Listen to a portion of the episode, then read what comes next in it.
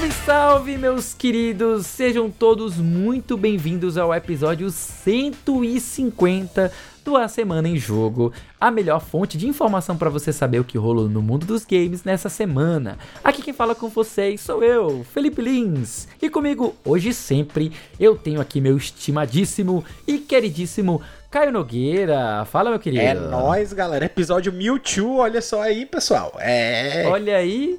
É, tá. Só quem é Gen 1, né? É, Gen 1 é, Gen 1 é total aqui, cara.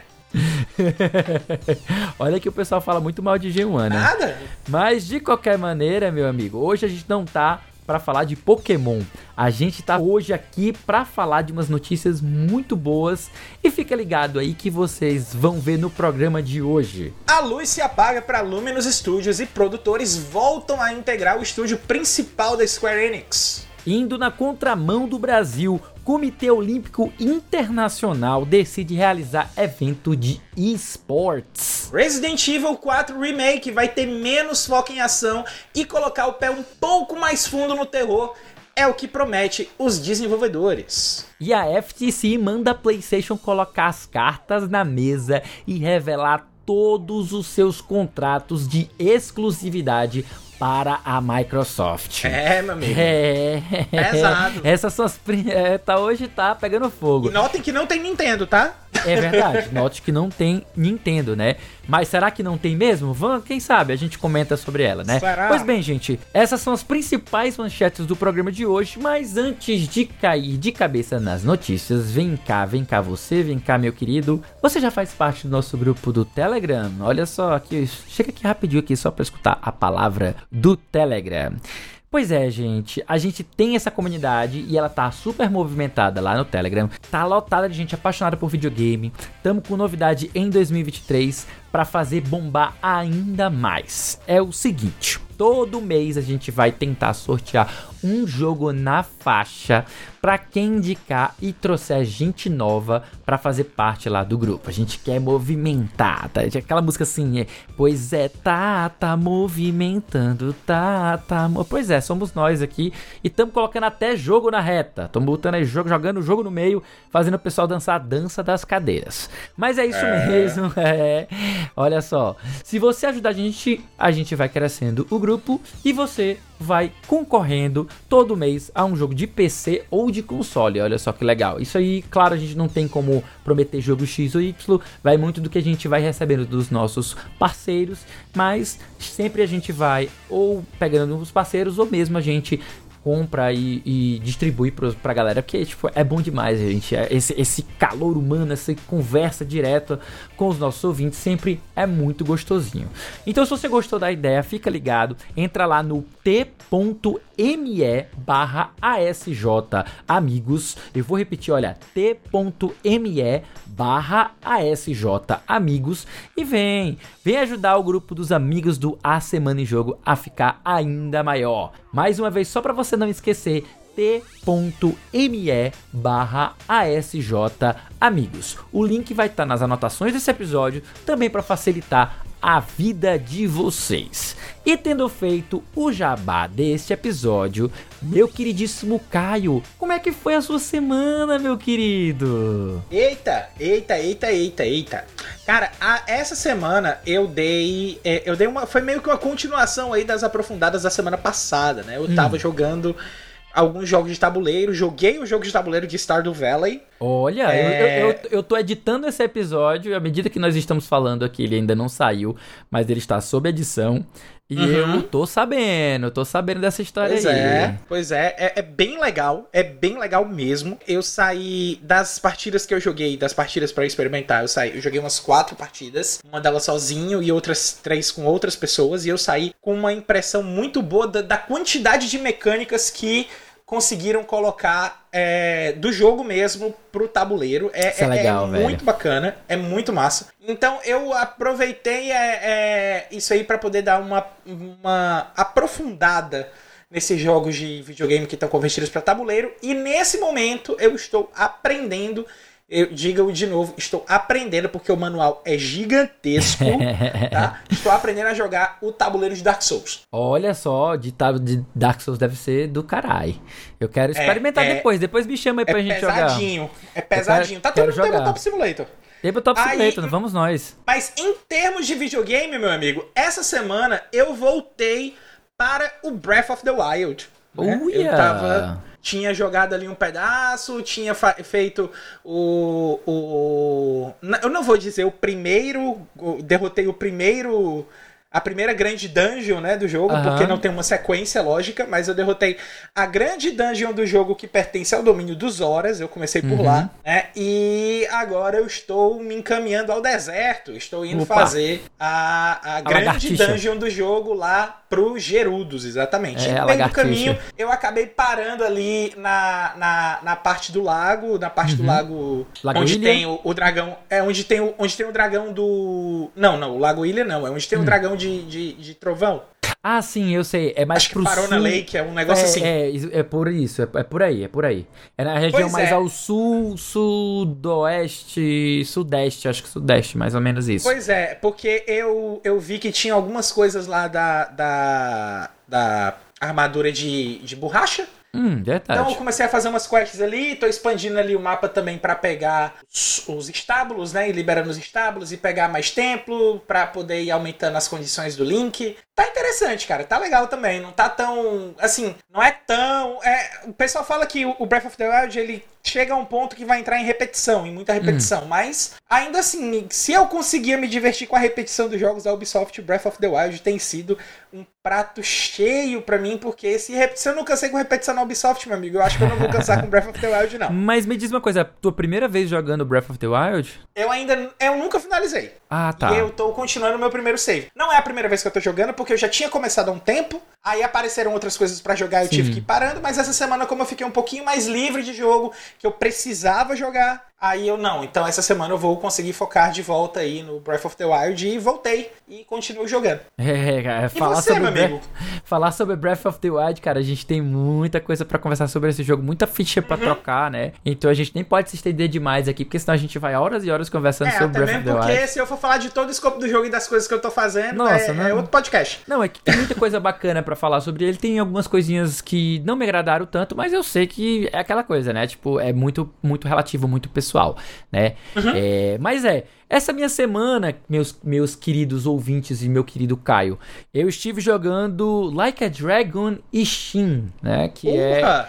É este um que eu tô marav... querendo pegar depois. É, ó, ó, quem sabe aí você não joga aí na minha conta, ou você pega para jogar no, no, no, console mesmo, né? Talvez, é, talvez. É um jogo novo da série Like a Dragon, né? Que aqui no Oriente, não, que aqui no Ocidente, perdão, ficou conhecida como Yakuza e por acaso eles estão trocando, acho que ele, eu, eu tô sentindo que eles estão querendo trocar o nome da série. Pra Like a Dragon. Pra Like a Dragon. Não sei se eles acho vão fazer desde, isso de, de, fato. Acho que desde do, do, daquele último Yakuza que é, que é mais RPG tático. É, o 7, o 7. O, o, uhum. o Yakuza 7 ele é... já chegou aqui como Like a Dragon. É, isso. Like a Dragon, né? Exatamente. Isso.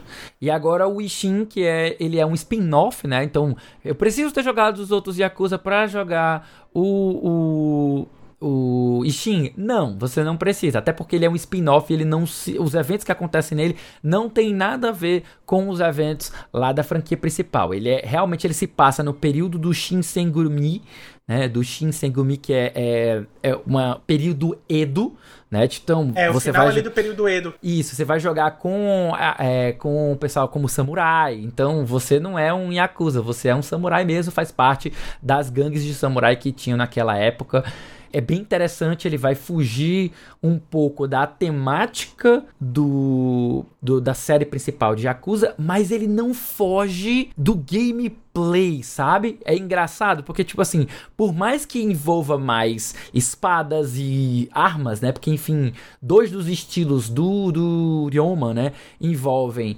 é, é, espada e é, tiro, né, e pistola, inclusive um dos estilos, são quatro estilos que você tem, né, é um de braço, né, de brawler, tem um de uhum. espada, que é o meu favorito, meu principal. Se você está entre samurais, meu amigo, então lute é, de espada, é espada. né?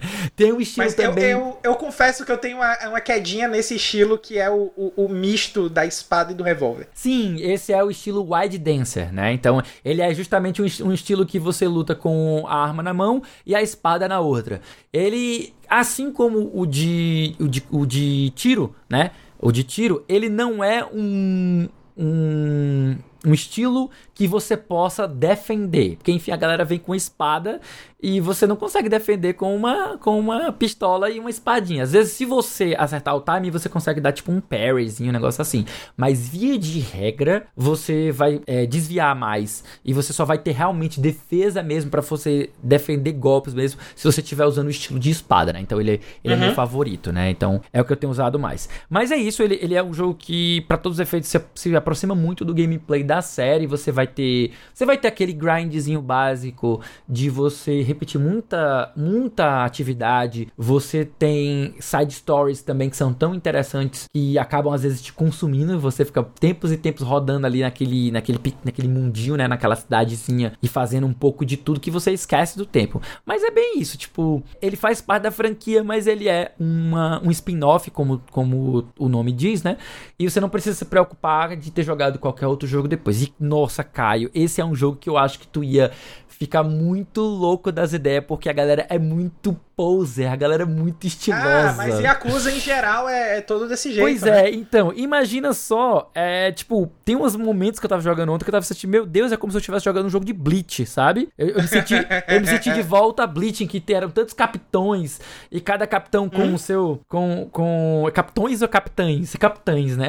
Capitães. é, vários capitães, cada um com seu, com seu estilo e com seu, sua personalidade. Cara, todo mundo muito cheio de personalidade, os capitães do Shinsengumi são muito, muito massa e tal. E tem todo aquele clima de, nossa, alguém quer trair todo mundo, todo mundo não pode confiar em ninguém. É um negócio muito louco, sabe? É, é por isso que eu tava afim de jogar, cara. Eu já gosto de Yakuza e tá colocando ali exatamente essa parada de Shinsengumi ali, final ali do, do, do período Bakumatsu, né? Ali do finalzinho ali do, do, do, do legado do Tokugawa, mas eu fico, eu fico sempre muito, muito interessado, assim, querer jogar também. Acho, acho fantástica a temática do Yakuza personagens muito carismáticos. Uhum. Agora me responda uma coisa, Felipe. Tem, tem karaokê nesse aí também? Algum tem, momento tem, que o pessoal canta? Tem, tem. que é, irado, cara. É muito, muito interessante. Você entra lá no bar, no, tipo uma taverna, tipo um bar antigo, né? Então você uhum. sobe no palquinho e você vai cantar com o vozeirão, né? Aí a galera tá com taiko, tá com um, um, uns, umas coisas, fica cantando juntos também. Cara, é muito divertido. Só que, tipo assim, eu não vou mentir. Eu não gosto do minigame de canto.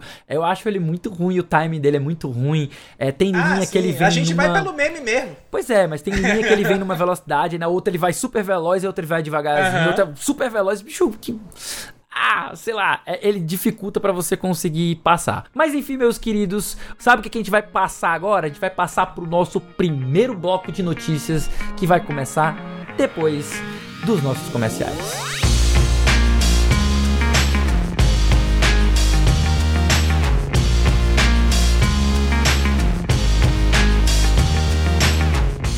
Galera, esse episódio do A Semana em Jogo também é um oferecimento do jogo Tower of Fantasy. Já ouviram falar de Tower of Fantasy? Pois olha, se você curte MMORPGs que nem Genshin Impact, fica aí sabendo que Tower of Fantasy tem essa mesma pegada e está completando seis meses de lançamento. A melhor parte dessa notícia é que o game está celebrando esse nível com recompensas para todos os jogadores, incluindo a chance de faturar um visual personalizado e único para o teu personagem. E olha, se você é bom no desenho ou no design gráfico, pode também participar do projeto de criação coletiva do jogo e concorrer a prêmios por lá também. O Tower of Fantasy está disponível para baixar de graça no site oficial do jogo na App Store, Google Play Store e na Steam. Por isso, aproveita aí o aniversário dos caras e corre lá para se aventurar nesse incrível mundo de fantasia e RPG. Ah, também não esquece de seguir os canais oficiais do Tower of Fantasy lá no Facebook, no Instagram, no Twitter, no TikTok, no YouTube e no Discord também, para ficar por dentro de todas as novidades do jogo e também resgatar várias recompensas que estão pintando por lá.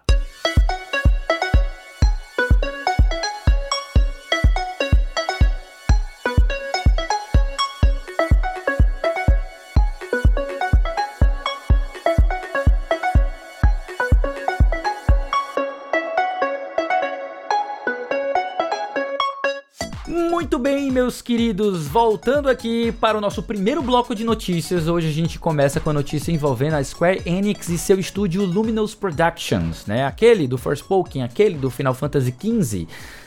Vou começar fazendo a leitura aqui da notícia para vocês entenderem o caso. A Square Enix anunciou que a Luminous Productions, estúdio responsável por Forspoken, será incorporado à sua marca principal, Square Enix Company Limited em maio. Tá? A notícia especificamente é a Square Enix encerra a Luminous Productions, né, de Forspoken. Notícia do Outer Space, tá? Não está assinado por nenhum colega jornalista, então a gente infelizmente não pode atribuir o crédito.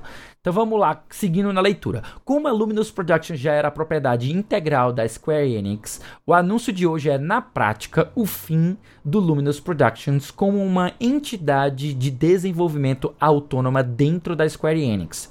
Uma decisão que dispensa uma justificativa ao público, dado aos fracassos das duas produções desta unidade, Final Fantasy XV e Forspoken. Vou abrir aspas aqui tá? Para um informe que veio direto da empresa, abrindo aspas aqui, a Square Enix Holdings Company anuncia que vai fundir sua subsidiária integral Luminous Productions Company Limited em sua subsidiária integral Square Enix Corporation Limited a partir de segunda-feira, dia 1 de maio de 2023. Ou seja, ontem, anteontem, quando você está ouvindo esse podcast, já foi, já foi, já era. Uhum. é, a fusão faz parte dos esforços da empresa para reforçar ainda mais a capacidade competitiva dos estúdios de desenvolvimento do grupo, uma meta estabelecida em sua atual estratégia de negócios de médio prazo.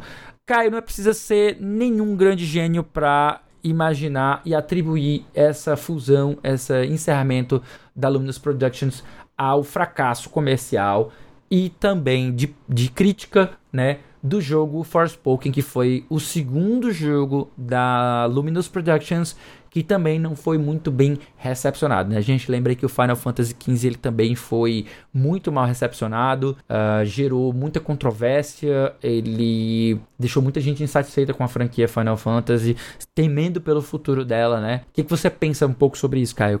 Compartilha aí para você com a gente. Cara, é... eu acho o problema maior com a Luminous foi talvez uma falta de, de pulso firme para poder controlar as coisas, não só dentro do jogo, de como as coisas deveriam acontecer dentro dos jogos dela, como hum. também fora. Hum. O que, é que eu quero dizer com isso? É, o Final Fantasy XV ele é um jogo que ele foi muito questionado exatamente pela amplitude do mundo que é um mundo muito bonito, é um mundo muito vasto, é um mundo muito é, com muita coisa para explorar, porém é um mundo que não tem nada para fazer, porque ele é muito vasto em termos de natureza e em termos de espaço, mas ele não tem lá tanta coisa para de atividade mesmo, além das quests secundárias e você matar bicho, sem contar do fato que você não pode tirar o carro da estrada e tem muito campo aberto para que, que poderia ser melhor explorado.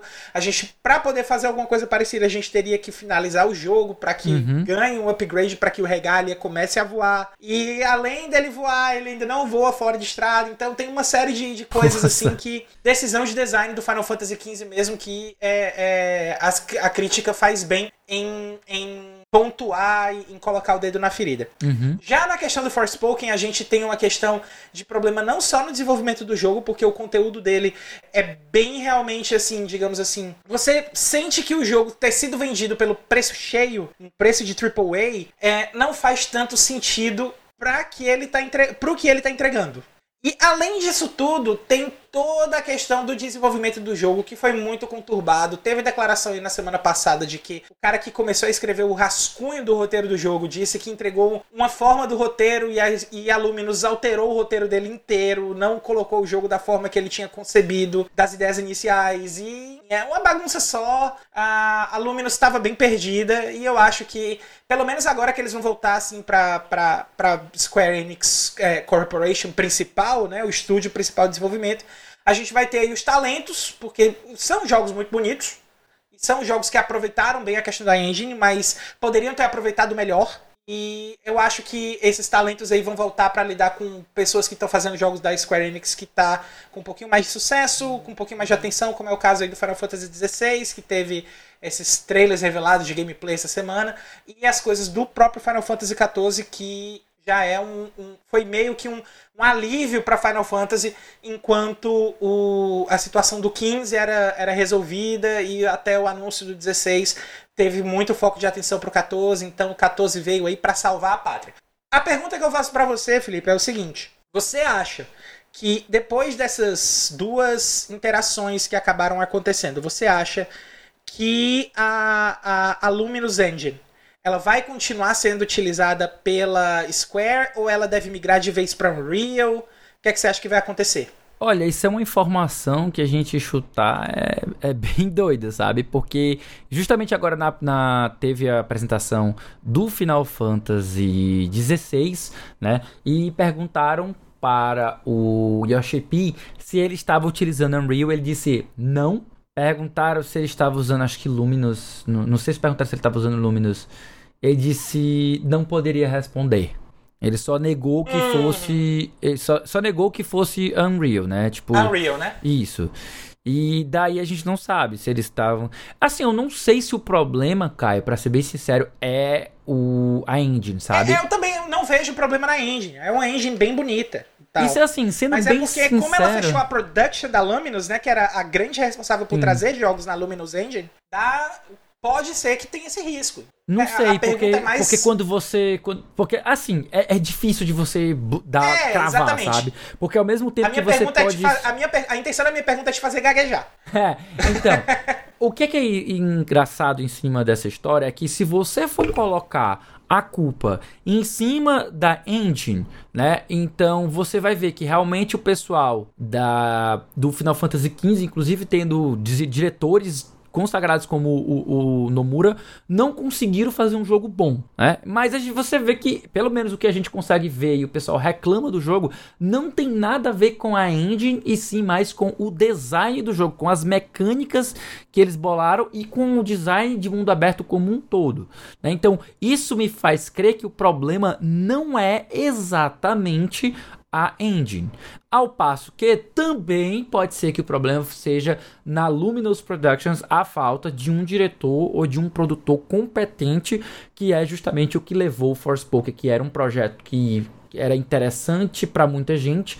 Eu olhei ele desde o começo, eu achava um jogo que, uau, legal, parece que você tá andando de parkour e soltando magia. Parece adolescente, não achei tão interessante tudo que tinha sido mostrado, sabe? Eu como hater assumido de jogo é, de jogo de mundo aberto, também não me engracei pelo jogo justamente por ele ser um jogo de mundo aberto não só pelo Final Fantasy XV não me interessou por ser mundo aberto, nem o o Forspoken também me interessou por ser mundo aberto. Mas eu espero que as pessoas extremamente talentosas que trabalharam no jogo, porque, porque você vê, vocês, vocês estão vendo aí justamente no vídeo. Então, é, as animações são bonitas, os efeitos são bonitos. Talvez a, a performance não seja a melhor coisa do mundo, ah, mas isso pode ter tudo a ver também com o escopo do jogo que é grande demais, sabe? Então você vê que tem muita coisa bacana. Teve gente de talento trabalhando nesse jogo, mas não dá pra gente chegar e, e como um sniper,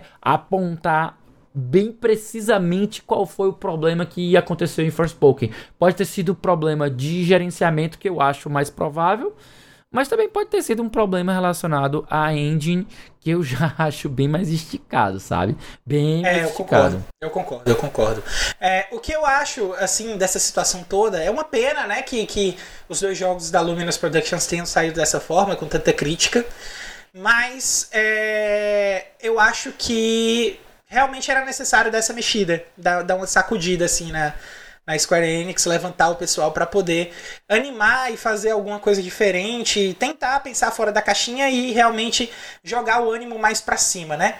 E falar em jogar o ânimo mais para cima, aumentar aqui a, a questão da, da energia, né? Vamos aumentar a energia também desse episódio, porque a próxima notícia fala um pouquinho sobre isso aí, sobre competições esportivas, competições de e-sports e Olimpíadas. Por quê? Comitê Olímpico promove semana com eventos de esportes com xadrez, Gran Turismo e Just Dance. Notícia aí do Júnior Cândido pro Arcade. Vou fazer aqui agora a leitura rápida da notícia para a gente poder comentar na sequência. Em meio às discussões envolvendo os esportes como esportes, os esportes a ponto de serem integrados ao programa olímpico, né? Isso aí também está no ponto da discussão. O COI, que é o Comitê Olímpico Internacional, se mostra disposto a pelo menos conversar sobre esse assunto, promovendo a Semana Olímpica de Esportes que vai acontecer em julho. O projeto vai expandir a Olympic Virtual Series, inaugurada em 2021.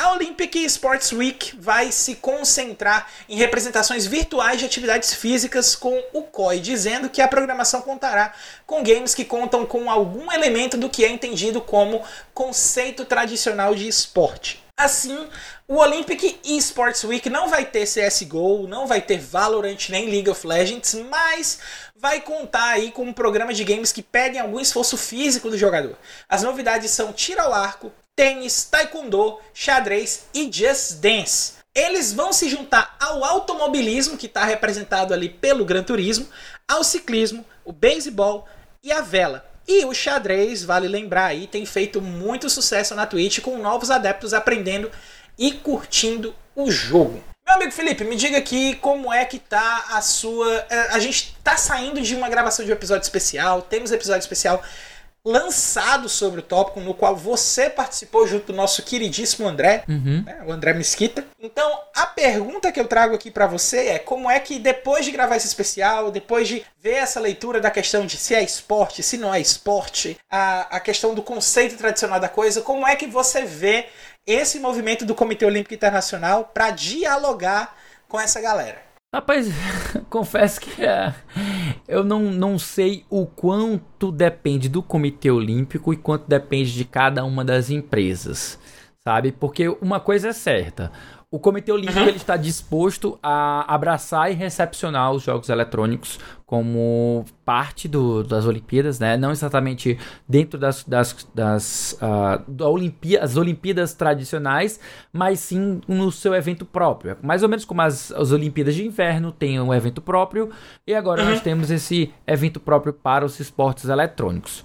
Eu não sei se isso satisfaz o que muita gente gostaria que os, os esportes ganhassem, os esports ganhassem em matéria de reconhecimento, mas de fato já é uma, uma, uma grande, uh, digamos, uma um grande chancela de que os esportes é, eletrônicos eles são esportes. Não só são uhum. esportes, como estão aí com o Comitê Olímpico, né? o Comitê de Olímpico Internacional. E isso é muito interessante do ponto de vista de debate. Você pode utilizar isso como um argumento ainda mais forte para você dizer, olha, os jogos não só são, os jogos eletrônicos não só são, os esportes eletrônicos não só são esportes, como foram reconhecidos pelo próprio Comitê Olímpico com um evento próprio para isso. Agora o que chama mais atenção, meu querido Caio, é justamente a seleção de jogos que vai para essa semana especial. É, é foi isso aí que eu achei curioso e também. todo mundo notou claramente a, a, a, ausência de jogos que são extremamente populares e consagrados, como é o Counter-Strike, como é o Valorant, como é o League of Legends, o próprio Dota, né? Então, eu te pergunto, Caio, será hum. que faltou, será que faltou bom senso da equipe ou faltou foi dinheiro para pagar as empresas que são detentoras das marcas do CS, do Valorant e do League of Legends para colocar esses jogos aí na, na, na, na, semana de esportes olímpicos. O que, que você acha? Qual é o seu palpite? Cara, é, eu acho que aqui cabe aquele, aquele momento lá do, do, do, daquele lendário filme de animação O Caminho para Eldorado, né? both. Why not both? Então, então é, é complicado você tentar trazer a, a, a, Eu acho que a grande barreira para que os esportes virem realmente esportes é exatamente a questão da, do licenciamento desses jogos, né? Hum, que é a dúvida. questão principalmente aí desses principais jogos, o Dota, o, o CSGO, a, o Valorant, o próprio League of Legends, esses três jogos que a matéria citou, porque eles são jogos que pertencem a uma empresa e tem a questão do licenciamento, que o COI teria que desembolsar uma grana preta para poder fazer uh, essa questão do de, de, de trazer o esporte para a coisa, né? Do jeito que a galera tá acostumada nos eventos que são promovidos pelas próprias empresas, né? No caso, os maiores torneios, o maior torneio de, de League of Legends é, é promovido pela própria Riot.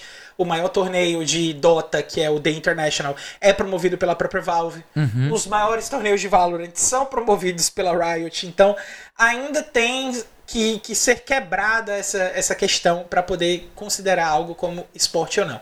Eu sei que, é, pelo menos da forma que os outros jogos que eles estão trazendo para cá, por exemplo, o Gran Turismo, é, citando mais diretamente ele, a gente teve aí também já temporadas, é, temporadas realmente uma série temporizada que tempo, é, temporarizada, não sei se o termo Não seria sei. esse, mas é uma série com temporadas em que é, o pessoal chama de GT Academy, em que o pessoal pega pilotos de, de Gran Turismo com simulador, né, que utilizam direção, manche, pedal é, e o câmbio para poder fazer eles é, competirem entre si. E esses competidores depois vão pegar os carros de verdade e vão competir em, em pista de verdade. Hum. E já teve gente que saiu com, com. Já teve gente que saiu desse. desse reality show com um contrato assinado com escuderia grande de, de competição de, da categoria turismo. Uhum. Entendeu? Então você vê que realmente existe uma influência, existe alguma coisa dentro do Gran Turismo, pelo menos, né, que foi usado. Não estou dizendo que os outros jogos de simulação não podem fazer isso, ao contrário, eu acho que eles têm potencial, mas o problema é que. O problema não, a questão é que a Sony conseguiu explorar isso de uma forma que pudesse trazer isso um pouco mais para a realidade para dentro do Gran Turismo. Então, eu acho que talvez o caminho seja esse. De, de ir colocando ah, as práticas e os conceitos que a galera entende para os jogos na vida real, de trazer essas estratégias para poder ir começando a quebrar esse paradigma de que jogos não são esportes e que é, games podem ser tratados como esporte dependendo da forma que o game é jogado, do nível que ele é Sim. jogado, da categoria que ele é jogado. Então, E é, eu acho que é esse. eu acho que você foi, falou, chegou no ponto central que é de qualquer discussão que envolva esse assunto é não é defin, não é se é ou não é, mas sim o tratamento que irá receber justamente Isso. de todo Isso. de todo é, não só do Comitê Olímpico, mas também dos, dos governos e tudo mais que envolve toda essa parte de gestão pública e fomento e incentivo da prática desportiva. É, é isso é. Exatamente, meu amigo. Agora, pegando essa- exatamente essa questão assim do tratamento, sabe o que mais que a gente precisa tratar? Eita, o quê? A gente precisa tratar em correr para ir pro segundo bloco de notícias que vai começar depois dessa transição. Muito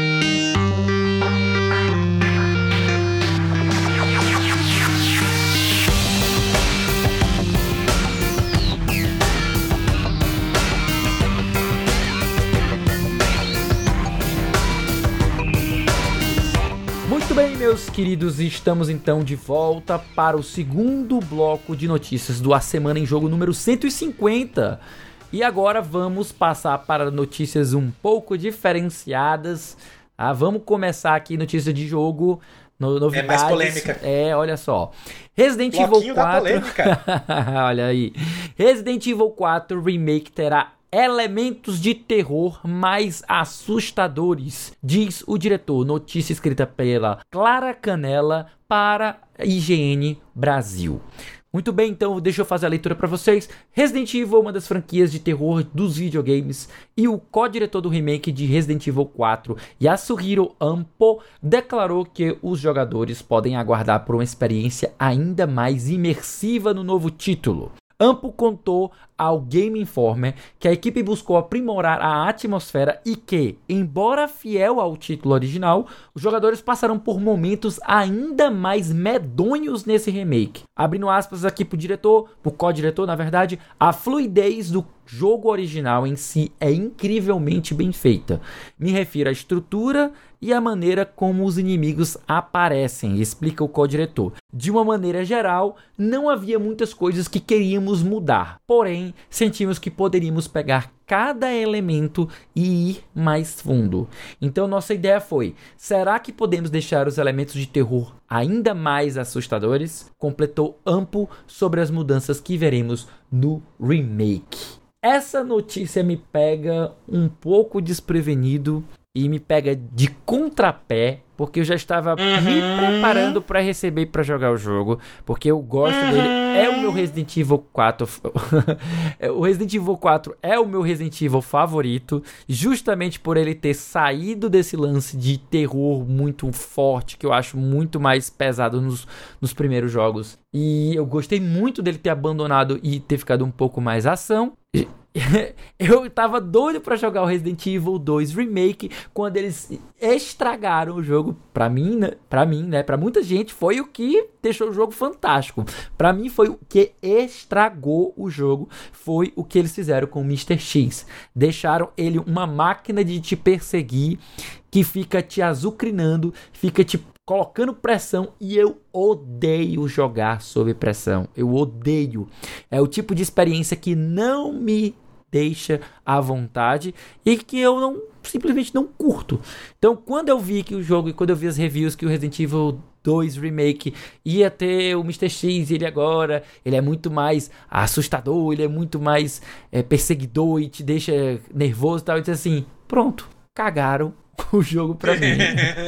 então a mesma coisa, eu recebi essa notícia com a mesma má vontade, porque eu não, não quero que o jogo se torne mais a- aterrorizador. Eu acho que o horror dele é visual, é estético, mas que ele não precisa de jump scare, né? Ele não precisa de, de, de sustos, ele não precisa de coisas te pressionando, te deixando sob, su- tenso, sabe? Aquela, aquela coisa. Eu não Sim. é o que eu sinto no Resident Evil 4 e eu não gostaria que o remake tivesse isso, mas aparentemente vai ter, né? Mas e você, Caio? O que, que você tem? Eu ia questionar exatamente esse ponto, né?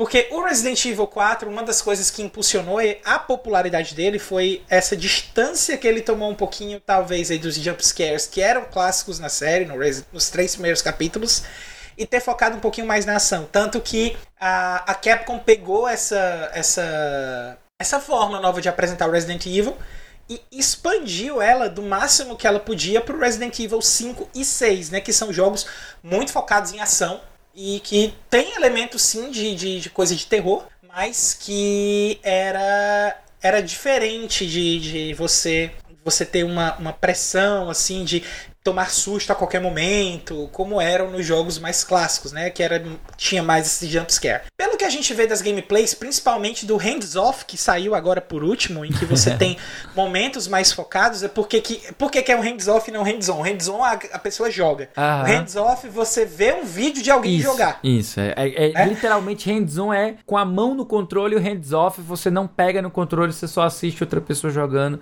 É, Não mas essa- são, são, são cenas de gameplay um pouquinho mais exclusivas que eu acho que é exatamente pra quem tá acompanhando aqui a nossa gravação. Lembrando, se você entrar no grupo dos melhores amigos t.me barra amigos, você é notificado de quando a gente tá gravando pra poder vir participar das gravações. Então, o pessoal aqui que tá conversando com a gente no chat enquanto a gente tá gravando também, o nosso muito obrigado aí. Mas voltando pra notícia, é, eu acho que essa questão do hands-off, vendo o que, que tá rolando no hands-off, com essa notícia de que o jogo vai ter mais alguns elementos de terror, é, não sei se ele vai realmente ficar no nível de jump scare que são os três primeiros jogos.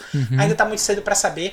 Ah, a gente também tem que lembrar que a gente tá vendo um hands-off que é uma parte do gameplay que não é só totalmente controlada pela Capcom, como os momentos do jogo também foram decididos pela Capcom, então a gente não sabe até que ponto vai ver esses jump scares. E eu tenho que dizer que eu tenho problemas com jump scares também.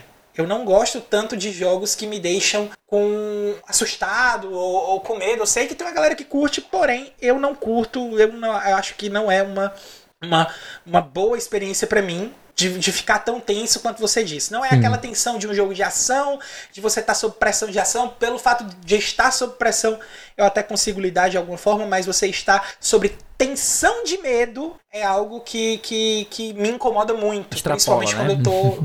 É, principalmente num jogo que eu tô querendo relaxar, tudo que eu menos quero é ficar querendo, é ficar querendo tomar susto. Então, é, é, eu vou observar como é que vai ficar essa questão desse impacto na gameplay do Resident Evil 4 Remake. Tô esperando boas coisas do jogo, porque é um jogo realmente muito bom. O, o clássico é, é um jogo que meio que, que, que redefiniu conceitos de jogos de ação Uhum. né? E tô esperando coisas boas pro remake também. Mas a um primeiro momento eu vou acompanhar de longe. Se eu ver que não vai causar tanto susto, eu vou experimentar, obviamente. É isso mesmo. Mas falando aqui em, em ser claros, em ser honestos, em ser sinceros, em, em colocar o que você está querendo propor para que o público veja. Transparência. Nós temos aqui a quarta notícia dessa semana em jogo, dessa semana, quiçá talvez é a notícia mais, mais impactante aí da semana, na minha hum. opinião, que montou a pauta, né? Sim. Então, a notícia é: FTC diz para PlayStation revelar todos os seus contratos de exclusividade. Uh. Notícia, notícia do Ivan Nicolai Barcou Castilho para o PSX BR, aqui o nosso querido PlayStation Brasil. Vamos lá fazer a leitura da notícia para vocês. A Federal Trade Commission negou em grande parte o pedido da Sony para anular uma intimação da Microsoft solicitando a divulgação de documentos confidenciais. A Microsoft entregou à Sony a intimação em janeiro como parte do processo de defesa antes de um processo da FTC relacionado à proposta da aquisição da Activision Blizzard. A intimação inclui 45 solicitações separadas de documentos, incluindo cópias de todos os contratos de exclusividade que a Sony possui e abre aspas aqui todos os rascunhos e comunicações sobre, fecham aspas, a declaração do presidente Jim Ryan a FTC. O argumento da Sony com o qual a FTC concordou era que, como grande parte do caso de aquisição da Activision Blizzard gira em torno de que o acesso à exclusividade para franquias pudesse resultar em títulos exclusivos do Xbox impactando negativamente a concorrência, era importante entender a extensão total dos próprios acordos de exclusividade da Sony e o seu efeito na competitividade da indústria. Meu amigo Felipe. Eita. Parece que o jogo virou, né? Parece que o jogo virou, não é mesmo? e aí, cara, você acha que você acha que a Square vai dar um jeito de de reverter essa decisão da FTC, de mostrar, porque, tipo assim, não é uma coisa de, ah, mostra aí e a Sony vai querer mostrar ou não. Não, a Sony está sendo obrigada a revelar. E é mais e eu acho no mínimo muito justo pelo que ela tá fazendo com esse todo esse chororô em cima de Call of Duty é, é no mínimo é, é, no mínimo razoável que ela revele quais são os seus contratos de exclusividade e o que é que ela tem na manga. Você acha que a Sony contada, contava com essa invertida ou você acha que nem? Cara, é, é batalha judicial, né? Batalha judicial a gente sabe que vai ter muita pedido, vai ter muito jus esperneante, que a gente chama no direito de jus esperneante. É quando você sabe que você não tem direito, mas você faz uso do seu jus esperneante, o seu direito de espernear. então você pede tudo que você sabe que vai ser negado só para protelar o, o processo. Então o que acontece? A Sony já sabe que ela já. Tipo assim, já caguei, vou sentar em cima. É tipo. ou, Maravilhoso. Ou, ou do, no inglês, in for a penny, in for a pound. É tipo, ela já entrou, uhum. já entrou com, com um pé, agora ela vai cair com os dois pés dentro. Então o que acontece? Tá, tá no inferno, abraço ah, capeta. Tá no inferno, abraço capeta. Assim. É. É, é, é, bem. É tipo assim, ela diz assim: ah, tu vai comprar a Activision Blizzard, depois eu vou fazer tu gastar dinheiro com advogado aí, só pra. E, e, e, perder um tempão aí nessa, nessa, nessa briga judicial, porque aí eu atraso teus planos em relação a, ao Call of Duty e tal. Só que assim, a gente tá vendo que esse tiro tá saindo pela culatra. Primeiro, porque a quantidade de informações que eram é, originalmente confidenciais, que estão sendo expostas ao público, é simplesmente absurda, né? A gente é, lembrando tá, tá que um... o FTC obrigou a Sony a mostrar, né, a, a atender uma supina. O que, que é supina? É, é uma, é digamos, é, tem um termo em português, agora eu tô tentando lembrar, mas uma hora eu me lembro. Ela, ela entrou. Requisição? Com... É, não, não exatamente. Mas é que ela, ela, ela entrou com um pedido, né? A, a, explicando tirando do juridiquês e explicando em miúdos. A, a Microsoft ela entrou com um pedido ao juiz para que ele obrigasse a, a, intimação, pronto, lembrei a palavra, para que ela intimasse a Sony a revelar esses contratos de exclusividade para que ela ponha as cartas na mesa e assim a gente possa conversar sobre essa acusação aí de que ela está é, querendo, no caso a Microsoft querendo fazer um crime contra a concorrência, né? Então tudo isso é sobre crime, tá? É, crime contra a concorrência seria isso relacionado a, a monopólio, a truste, é, são, são alguns casos específicos que são considerados como crimes contra a concorrência. Então, por isso que existem esses mecanismos, esses organismos federais, né, às vezes até mais do que isso, como é o caso lá da União Europeia, para que eles fiscalizem essas compras e aquisições, incorporações de empresas pequenas por empresas grandes, para que evite que se torne um monopólio. Isso nos Estados Unidos é uma piada. Tá? Isso já é uma piada, porque se vocês forem ver os grandes conglomerados nos Estados Unidos que envolvem é, produção e distribuição de alimentos, inclusive o Kellogg's, é, Johnson Johnson e tal, vocês vão ver que é uma patifaria completamente sem noção. Lá já existem uns monopólios, uns oligopólios federais, muito grandes mesmo.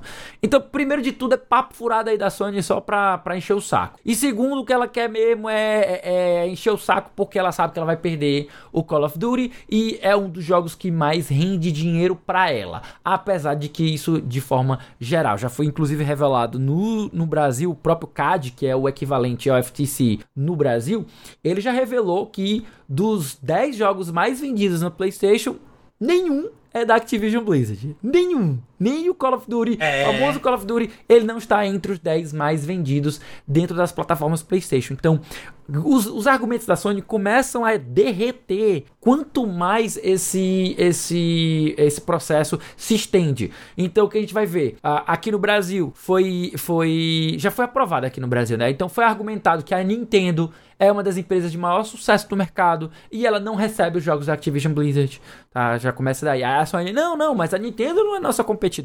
Nossa competidora é a Microsoft. Então a Microsoft, tudo bem, então vamos isolar a Nintendo aqui. Pufo, mostrou na cara da, da, da, da sociedade, né, do, do, da organização, que a Sony é detentora do maior número de, de vendas, que a, a Uh, ela, vende, ela tá atrás, né? Ela tá atrás, exatamente. O market share, né? Que é a fatia de mercado da Sony é muito maior do que da Microsoft. Né? A Microsoft sempre tá tentando correr atrás em segundo lugar, né? E, e, isso faz com que os argumentos da Sony comecem a derreter porque ela tá ficando é, desesperada porque ela não quer perder o Call of Duty. É tudo sobre isso. Eu nem quero estender mais o papo porque a gente já falou muito sobre isso, a gente tá com quase uma hora de programa. Então eu quero saber o seguinte, cara. Eu não quero mais saber sobre isso, não. Eu quero saber, meu querido Caio, é, é, os jogos tá certo? Que vão sair na semana que vem. O que, que eu faço? Ah, meu amigo, aí, pra quem, tem, pra quem escuta a Semana em Jogo, você já sabe, você já, já tá acostumado aqui, você já é cobra criada nesse aspecto. Por quê? Porque toda semana a gente faz um apoiado de jogos e essa semana não iria ser diferente. Então, senta aí, a, ajeita o fone aí no ouvido, dá uma aquela esticada, porque segue agora o bloco de lançamentos da próxima semana chegando aí para vocês.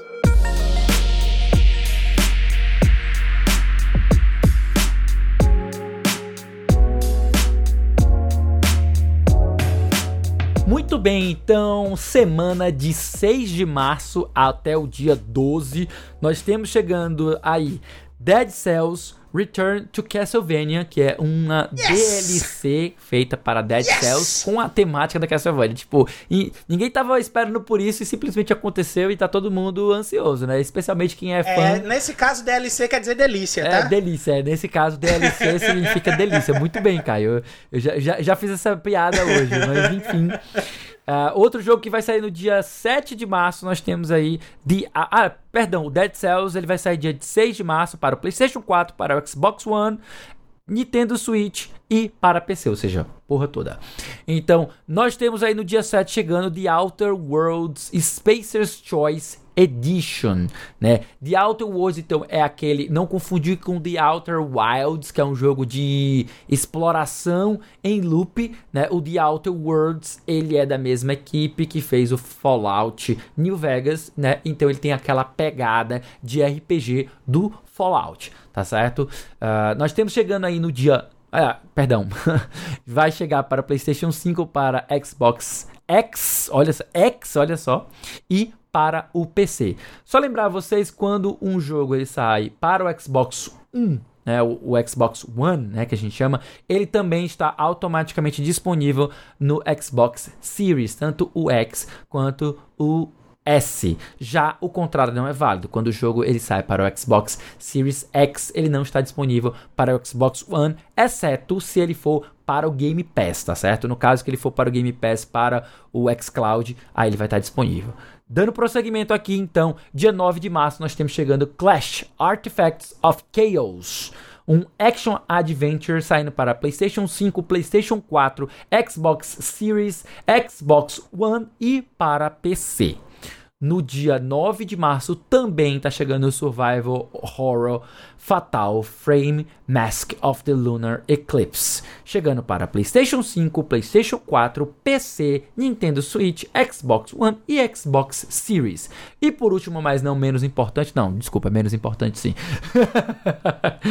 chegando no dia também no dia 9, Monster Energy Supercross 6, né? Um jogo aí de corrida de motocross patrocinado pela Monster, chegando para PlayStation 5, PlayStation 4, PC, Xbox Series, Xbox One. E é isso, meus queridos. Além dos jogos da semana, quero convidá-los para conhecer os outros materiais desse quinteto do A Semana em Jogo, que tem um monte de conteúdo para você ficar ligado. Toda sexta-feira tem episódio novo do Vale a Pena Jogar, com o nosso queridíssimo David Bacon trazendo uma review de jogo que ele acabou de zerar. Isso mesmo, de segunda a sexta você pode acompanhar o arroba Bedabu na Twitch a partir das 18 horas para jogar Destiny 2 junto com ele além de vários outros games. Só acessar twitch.tv barra BE da Bull. Lá no Spotify você encontra um monte de conteúdo produzido pela galera do Cast Potion, o podcast com aquele já conhecido papo catedrático sobre videogames. E você também pode acompanhar mensalmente, praticamente todos os domingos, lives, podcasts e demais produções que eu faço em conjunto com a galera do Memória Random. É só buscar por Memória Random, né? R-A-M-D-O-M, ou seja, tem um Mzinho no RAM, né? Nas plataformas de podcast, na Twitch principalmente, mas também tem lá no YouTube.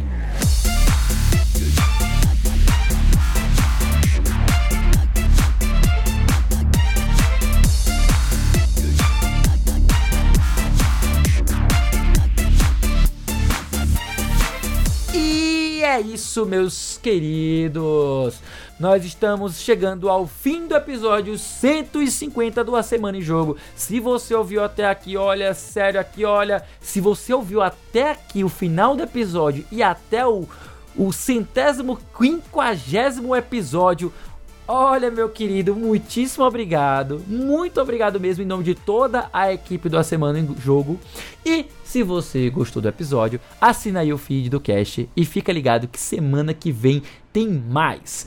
Antes de encerrar o cast, eu queria agradecer e dar um muito obrigado também ao pessoal do IGN Brasil, do Outer Space, Arcade e do PSX Brasil pelas notícias que foram lidas nesta edição do cast, né? Nosso queridíssimo pauteiro Caio Nogueira, sempre provendo aqui direto dos nossos colegas de trabalho. Deixamos também É nós. É nós. Também deixamos o lembrete para que você, nosso querido ouvinte, venha participar do nosso grupo no Telegram e se unir aos melhores amigos do A Semana em Jogo. O link é t.me barra ASJ Amigos. Não esquece t.me barra ASJ Amigos. Estamos esperando vocês por lá. E para finalizar, que tal seguir a gente nas redes sociais, meu querido Caio? Eu tô no Twitter, no arroba foi o Caio. E vocês me encontram no Twitter como arroba o Felipe Li, com dois S, tá? E é isso, no mais é isso. Eu vou ficando por aqui porque eu já estou completamente sem mana, mas tudo bem, a gente se vê na próxima semana. É isso aí, pessoal. Tchau, tchau.